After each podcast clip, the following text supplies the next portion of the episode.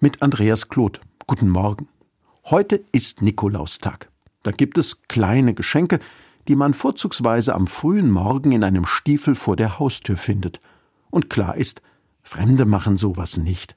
Menschen müssen schon verwandt oder befreundet sein, damit man einem anderen ein Geschenk in die hoffentlich geputzten Schuhe schiebt. Der Brauch mit den kleinen Geschenken geht auf Nikolaus zurück. Der war vor 1700 Jahren Bischof in der Stadt Myra, damals römisches Reich, heute Türkei.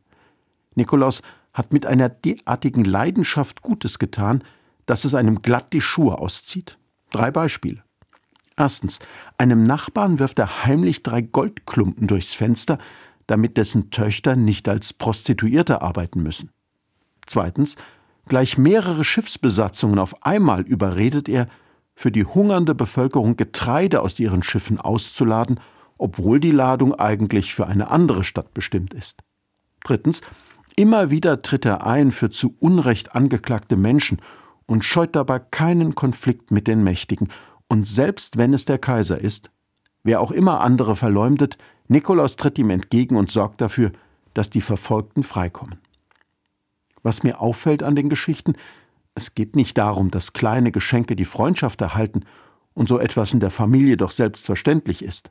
Nikolaus hat alle im Blick.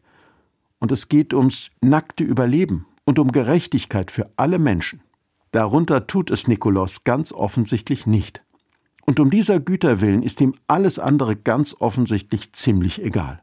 Mit traumwandlerischer Sicherheit ist er immer dort, wo die Not am größten ist – ein echter Vorzeigebischof. Wo also in Erinnerung an den Bischof Nikolaus Stiefel gefüllt werden, da steckt noch ganz etwas anderes mit drin.